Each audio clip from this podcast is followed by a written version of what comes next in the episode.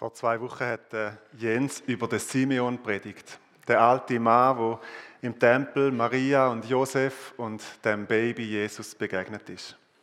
Der Mann, wo auf Jesus gewartet hat und uns in dem ein Vorbild geworden ist. Heute und auch die nächste Woche machen wir nahtlos weiter im Lukas-Evangelium. Ihr habt es schon gehört, wir verfolgen die Spur von Jesus weiter, wie es so nach der Geburt von Jesus weitergegangen ist. Maria und Josef kommen noch vor, es ist so in der Zeit nach Weihnachten.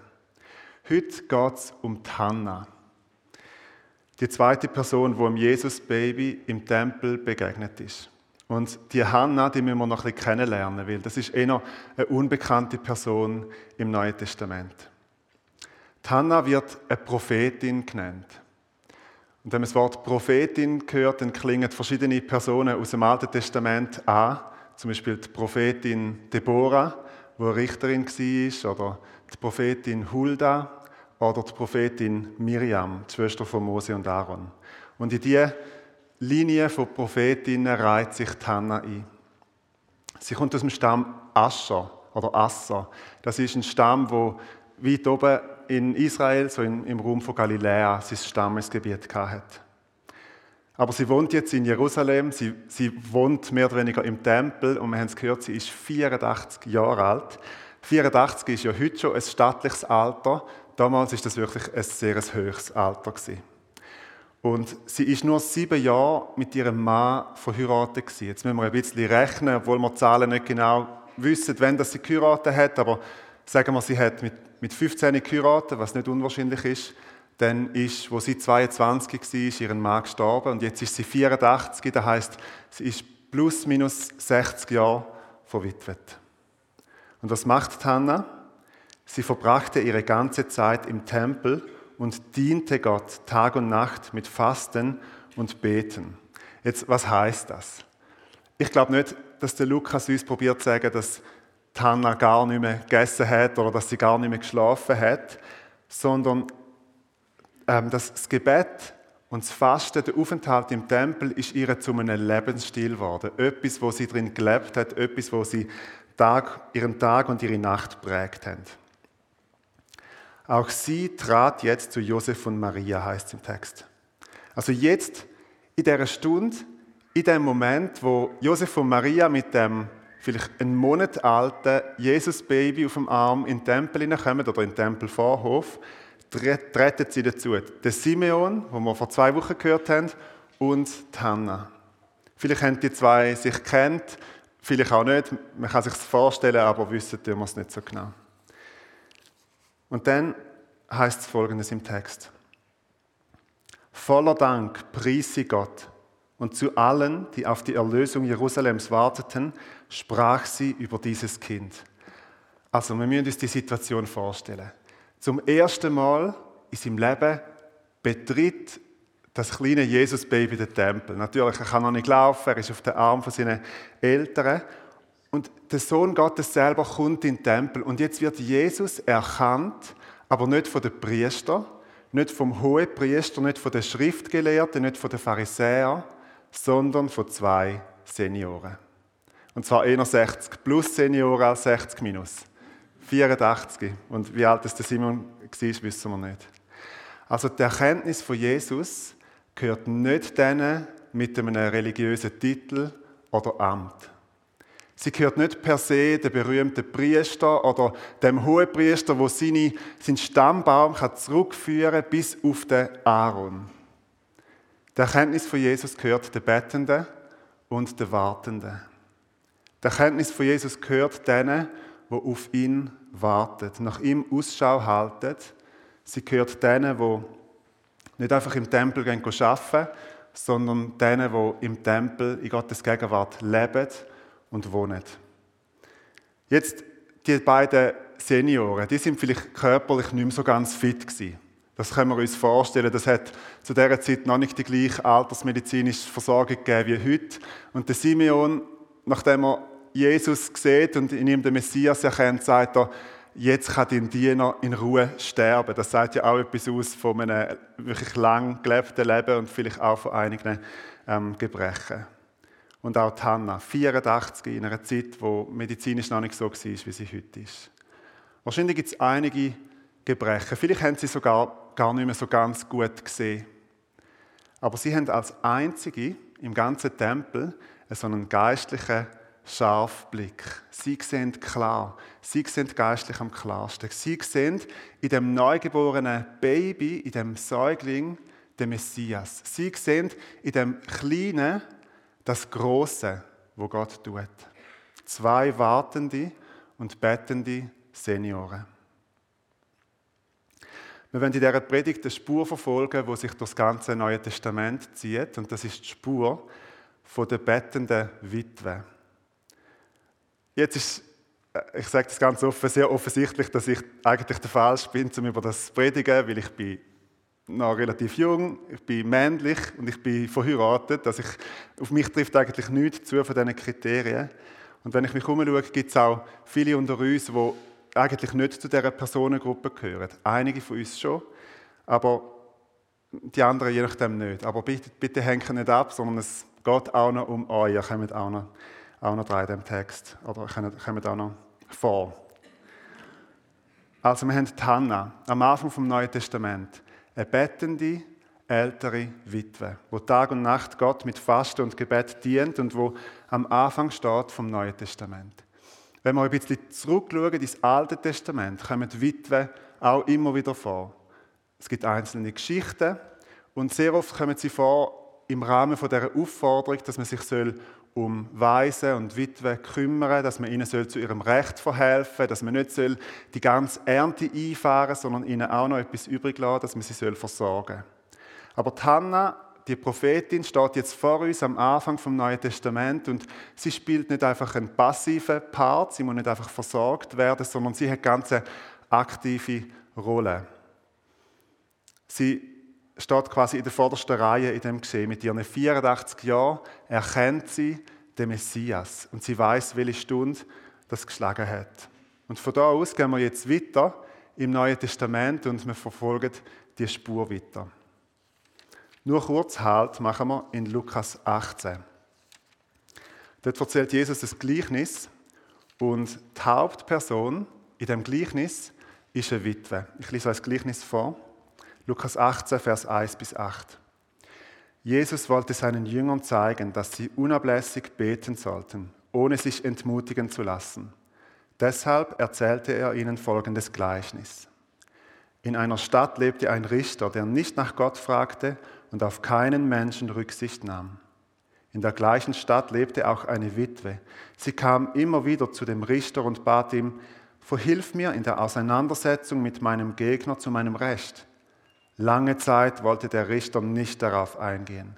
Doch dann sagte er sich, ich fürchte Gott zwar nicht, und was die Menschen denken, ist mir gleichgültig, aber diese Witwe wird mir so lästig, dass ich ihr zu ihrem Recht verhelfen will sonst bringt sie mich mit ihrem ständigen Kommen noch zur Verzweiflung. Der Herr fuhr fort, habt ihr darauf geachtet, was dieser Richter sagt, dem es überhaupt nicht um Gerechtigkeit geht? Sollte da Gott nicht erst recht dafür sorgen, dass seine Auserwählten, die Tag und Nacht zu ihm rufen, zu ihrem Recht kommen? Und wird er sie etwa warten lassen? Ich sage euch, er wird dafür sorgen, dass sie schnell zu ihrem Recht kommen aber wird der Menschensohn, wenn er kommt, auf der Erde solch einen Glauben finden?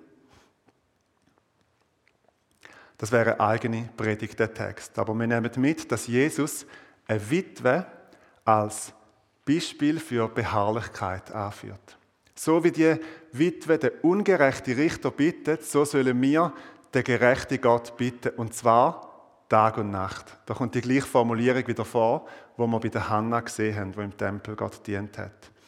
Also das Bild, wo Jesus da zeichnet, ist nicht das Bild von einer bedürftigen und einer passiven Frau, von einer Witwe, sondern sie ist die absolute Heldin im Gleichnis. Sie ist das große Vorbild. Sie ist aktiv, sie ist beharrlich und in dem ist sie unser Vorbild fürs Gebet.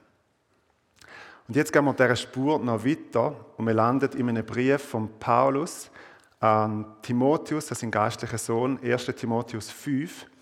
Dort redet Paulus oder schreibt Paulus über den Umgang mit verschiedenen Personengruppen. Und eine Personengruppe, die dort äh, als erstes vorkommt, sind die Witwen. Und ich lese den längeren Abschnitt vor, der ist überschrieben in der NGÜ, wo ich daraus vorlese, mit die Versorgung der Witwen. Und das ist auch das, was vordergründig im Text vorkommt. Aber ich lade euch ein, zum auch noch mit dem anderen Ohr mitlassen, was ist denn so der aktive Part, wo die Witwe in dem Text spielen. 1. Timotheus 5 ab Vers 3. Erweise den Witwen, die auf sich selbst gestellt sind, Ehre, indem du dafür sorgst, dass sie von der Gemeinde die nötige Hilfe bekommen. Wenn eine Witwe jedoch Kinder oder Enkel hat, sind zunächst einmal diese für sie verantwortlich.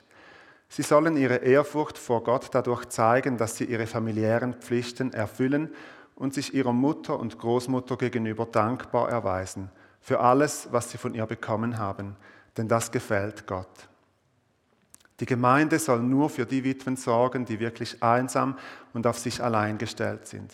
Außerdem müssen es Witwen sein, die ihre ganze Hoffnung auf Gott gesetzt haben und sich nicht davon abbringen lassen, Tag und Nacht zu ihm zu beten und ihn um Hilfe zu bitten. Eine Witwe hingegen, die nur für ihr Vergnügen lebt, ist bei lebendigem Leib tot. Schärfe den Gläubigen diese Dinge ein, damit an ihrem Verhalten nichts auszusetzen ist. Denn wenn sich jemand nicht um seine Angehörigen kümmert, vor allem um die, die unter einem Dach mit ihm leben, verleugnet er den Glauben und ist schlimmer als jemand, der nicht an Christus glaubt. Eine Witwe darf erst dann in das Witwenverzeichnis aufgenommen werden, wenn sie mindestens 60 Jahre alt ist. Außerdem muss sie ihrem Mann treu gewesen sein und dafür bekannt sein, dass sie Gutes getan hat. Zum Beispiel, dass sie Kinder aufgezogen hat, gastfreundlich gewesen ist, den Gläubigen die Füße gewaschen hat und Menschen, die in Not waren, geholfen hat. Mit einem Wort, sie muss sich in jeder Hinsicht bemüht haben, Gutes zu tun. Jüngere Witwen nimm nicht in das Verzeichnis auf. Denn wenn das Verlangen nach einem Mann bei ihnen die Oberhand gewinnt, vergessen sie, dass sie durch die Aufnahme in das Verzeichnis eine Verpflichtung gegenüber Christus eingegangen sind und wollen wieder heiraten. Damit lastet dann auf ihnen der Vorwurf, ihrem zuvor gegebenen Versprechen untreu geworden zu sein. Außerdem gewöhnen sie sich ans Nichtstun und verbringen ihre Zeit bald in diesem Haus und bald in jenem. Und damit nicht genug. Sie werden geschwätzig, mischen sich in fremde Angelegenheiten und reden über Dinge, die sie nichts angehen. Deshalb möchte ich, dass die jüngeren Witwen wieder heiraten, Kinder zur Welt bringen und sich um ihren Haushalt kümmern. So werden sie keinem, der sich gegen das Evangelium stellt, einen Anlass geben, übles Gerede über uns zu verbreiten. Einige haben nämlich den richtigen Weg bereits verlassen und folgen jetzt dem Satan. Um diesen Punkt zusammenzufassen, wenn eine gläubige Frau Witwen in ihrer Familie hat, soll sie ihnen zur Seite stehen. Dadurch ist die Gemeinde entlastet und kann den Witwen helfen, die wirklich hilfsbedürftig sind. Ihr habt gemerkt, der Text ist zum Teil zum Schwunzeln. Man kann Paulus nicht vorwerfen, dass er zu wenig konkret ist, sondern er sagt einfach, wie man es, wie man machen soll. So. Und wir spüren raus, zu einem wichtigen Teil geht es in dem Text um, wirklich um die Versorgung, um die finanzielle Versorgung von älteren Witwen ohne Verwandtschaft. Und das ist eigentlich etwas Wunderbares, wenn man sich vorstellt, was die frühe Gemeinde geleistet hat, finanziell und mit Gütern. Jetzt, wir haben als Gemeinde kein so ein Verzeichnis. Ich wüsste von keinem so einem Verzeichnis. Ich wüsste auch nicht, dass wir verwitwete Frauen regelmäßig finanziell unterstützen. Und wir merken es auch, wenn wir den Text lesen, sind wir heute gesellschaftlich ein bisschen in einer anderen Situation als früher. Wir haben auch andere Absicherungen. Wir haben die AHV, die im Moment wieder in aller Munde ist. Alters- und Hinterlassenenversicherung, die leistet auch gewisse finanzielle Beiträge für ältere Menschen und für verwitwete Männer und Frauen. Aber in dem Text geht es noch um mehr als einfach nur um finanzielle Unterstützung. Und da sind wir wieder auf unserer Spur, wo wir heute Morgen verfolgen. Was macht denn so eine Witwe? Im Vers 5 heißt es folgendes. Außerdem müssen es Witwen sein, die ihre ganze Hoffnung auf Gott gesetzt haben und sich nicht davon abbringen lassen, Tag und Nacht zu ihm zu beten und ihn um Hilfe zu bitten. man könnte sagen, nach dem Vorbild von der Prophetin Hannah. Da kommt es wieder vor, dass Tag und Nacht, der Lebensstil vom Gebet. Und es ist ja schon noch speziell, dass ein starkes, beständiges Gebetsleben offensichtlich die Voraussetzung war, um auf das ominöse Verzeichnis aufgenommen zu werden. Und in dieser Form dann Unterstützung von der Gemeinde zu bekommen. Und da merken wir, dass es bei diesem Verzeichnis offensichtlich um mehr gegangen ist, als einfach nur ums Empfangen von Hilfe. Ich bin persönlich davon überzeugt, dass die Gemeinde auch Witwe und Waisen unterstützt hat, wo kein starkes Gebetsleben hat können vorweisen. So prominent ist die Aufforderung im Alten Testament, dass man das nicht einfach darüber hinweggehen oder an irgendwelche Gebetsbedingungen knüpfen. Aber mit dem Verzeichnis hat es etwas Spezielles an sich. Das sind verwitwete Frauen, die sich einem Lebensstil vom Gebet verschrieben haben. Sie werden, ich sage das jetzt mal ganz modern, von der Gemeinde wie finanziell freigesetzt für das. Sie gehen eine Verpflichtung ein. Und die Verpflichtung, die gilt jetzt nicht einfach gegenüber der Gemeinde, sondern, und das ist das, was mich an dem Text am allermeisten erstaunt, die Verpflichtung gilt gegenüber Christus. Vers 11 und 12. Jüngere Witwen nimm nicht in das Verzeichnis auf.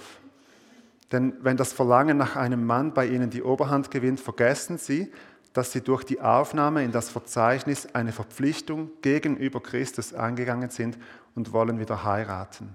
Damit lastet dann auf ihnen der Vorwurf, ihrem zuvor gegebenen Versprechen untreu geworden zu sein. Jetzt findet der Paulus grundsätzlich schwierig, dass eine Witwe wieder heiratet, überhaupt nicht. Etwa drei Vers später sagt er, die sollen wieder heiraten. Das ist für ihn theologisch überhaupt kein Problem.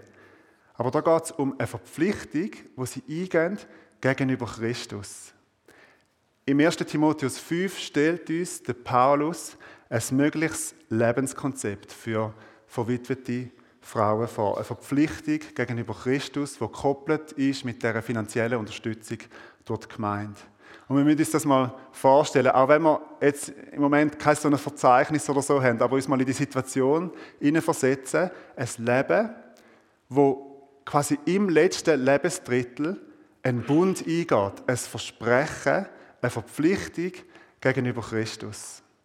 Ein Leben, wo nach 60 Jahren Lebenserfahrung, nach ganz viel Arbeit und auch Mühe, nach der Erfahrung vom Tod vom Ehepartner mit 60 plus jetzt nochmal wie durchstartet und sich Christus hingibt, gegenüber Jesus Christus eine Verpflichtung eingeht, ein Leben, das geprägt ist von Gebet am Tag und in der Nacht. Nicht als Ausdruck von einer religiösen Hektik oder von Schlaflosigkeit, sondern als Ausdruck von einem Lebensstil, wo das Gebet verinnerlicht hat. Die sich nicht davon abbringen lässt, Tag und Nacht zu beten. Und wir wissen alle, wie viele mögliche und unmögliche Sachen uns vom Gebet so oft abbringen. Ein Leben, wo jetzt nicht einfach das eigene Vergnügen sucht, wo nicht versucht, quasi alles noch zu erleben, alles noch reinzupacken, sich wie in letzter Minute noch selber zu verwirklichen, sondern wo seine ganze Hoffnung auf Gott setzt. Ein Leben, wo nicht auf sich selber schaut, auf seine eigenen Nöte, auf seine eigenen Gebrechen und Zukunftssorgen, sondern ein Leben, wo Gott hingegeben ist. Wir können sagen, Gott geweiht ist. Und gerade darum so einen scharfen, geistlichen Blick bewahrt, wie ein Simeon und wie eine Hannah, wo sehen, was Gott heute tut. Ein Leben, wo sich eigentlich die Prophetin Hannah zum Vorbild nimmt. Ein Leben, wo nicht vor lauter Gebet irgendwo den Anschluss verliert und nur noch bei sich selber und im stillen Kämmerlein ist, sondern wo in der vordersten Reihe dabei ist, wenn Gott etwas Neues tut. Das Lebenskonzept im Alter stellt uns das Neue Testament da vor. Und auf das kann man hinsteuern, das kann man attraktiv finden und sich als Vorbild nehmen, auch wenn man in einer ganz anderen Situation ist und in einer anderen Generation. Das ist eine Vision fürs Leben und das kann heute schon anfangen.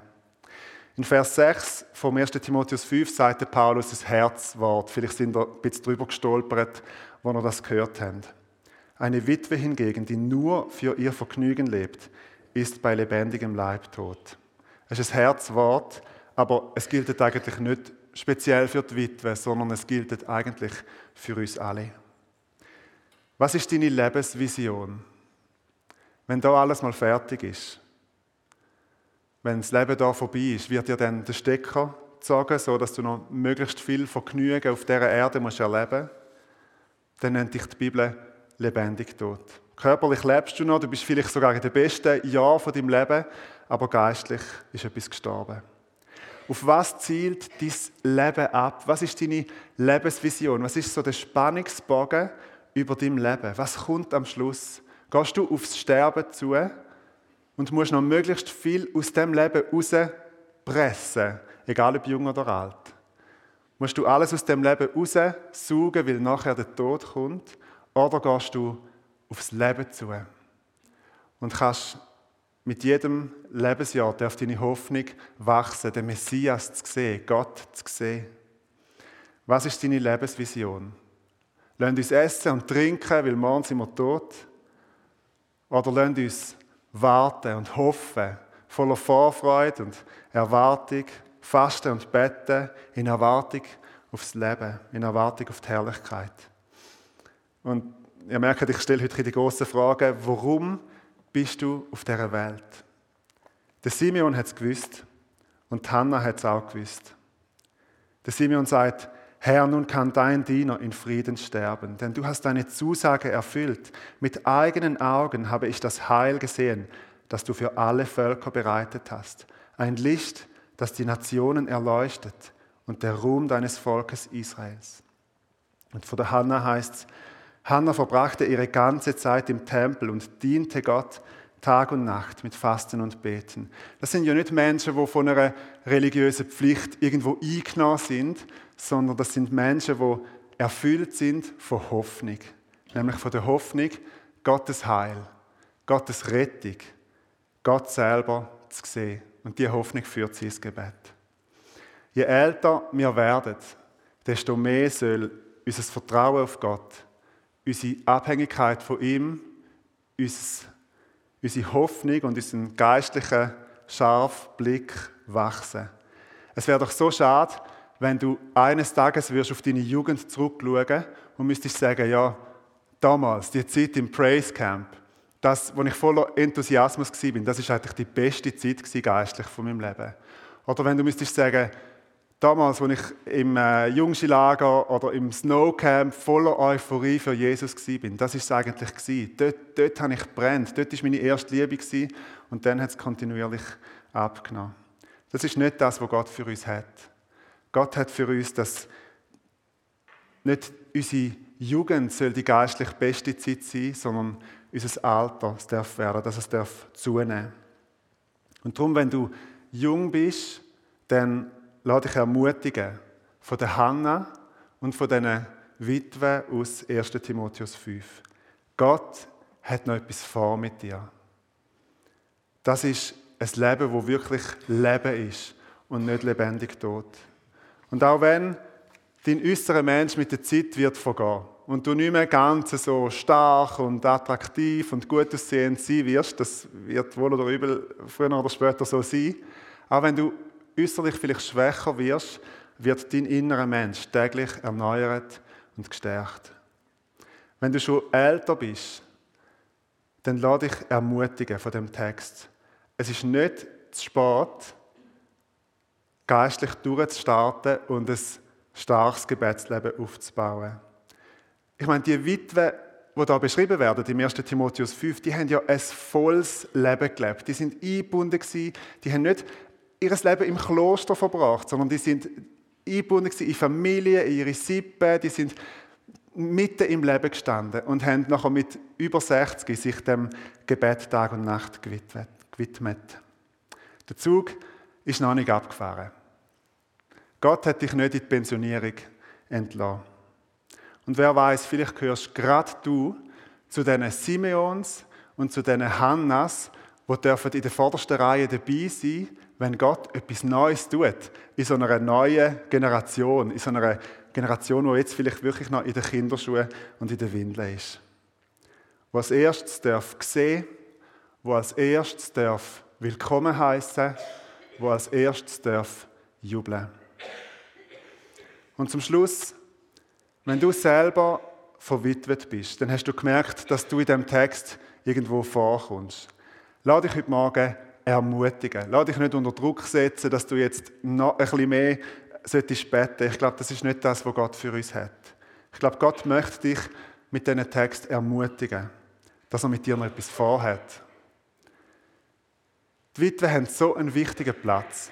Einen wichtigen Platz im Tempel von Jerusalem, einen wichtigen Platz im Gleichnis von Jesus, einen wichtigen Platz in der neutestamentlichen Gemeinde. Liebe verwitwete Frau, liebe verwitwete Mann, Gott hat dich überhaupt nicht abgeschrieben, sondern er schreibt seine Geschichte weiterhin mit dir und mit uns allen. Lass uns beten.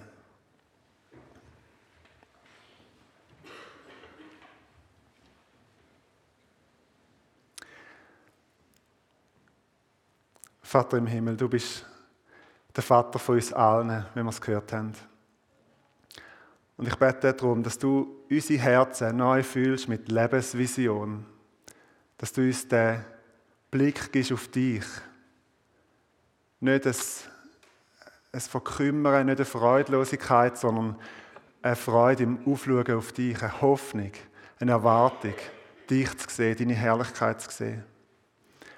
Ich bete darum, Herr, dass du, ob jung oder alt, dieses Gebetsleben stärkst und dass du uns reinführst in die Erkenntnis und in die Realität von dem, was es heißt, Tag und Nacht zu beten. Und wir beten heute Morgen ganz speziell für alle die unter uns, die verwitwet sind, die ihren Ehepartner verloren haben. Wir beten darum, dass du selber, Herr, sie tröstest und segnest und dass du sie ermutigst und dass du deinen wunderbaren Weg mit ihnen gehst. Amen steigen ein in eine Zeit vom Lobpreis. Im hinteren Teil vom Raum ist das Gebetsteam, das gerne auch für euch beten